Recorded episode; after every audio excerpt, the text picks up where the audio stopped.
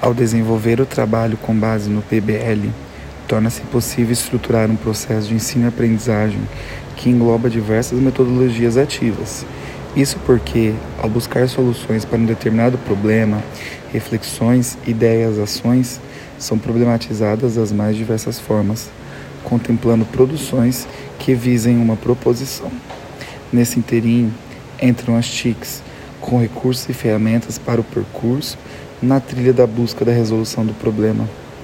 Por exemplo, podemos usar o Canva para a produção de um cartaz explicativo sobre a presença das variantes linguísticas no território brasileiro, pensando no problema do preconceito linguístico. Ademais, ao perpassar pelas ferramentas em busca da resolução de problema, os estudantes podem desenvolver inúmeras habilidades que o permitirão ampliar seu repertório, reconhecer elementos linguísticos do campo tecnológico e também de outros meios.